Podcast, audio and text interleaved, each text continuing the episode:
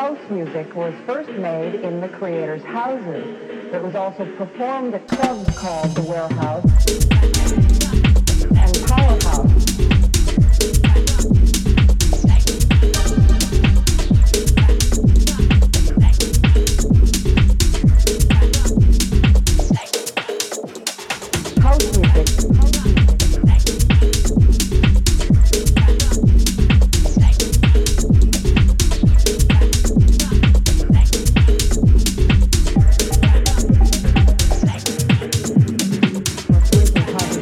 American music scene is held by Flames.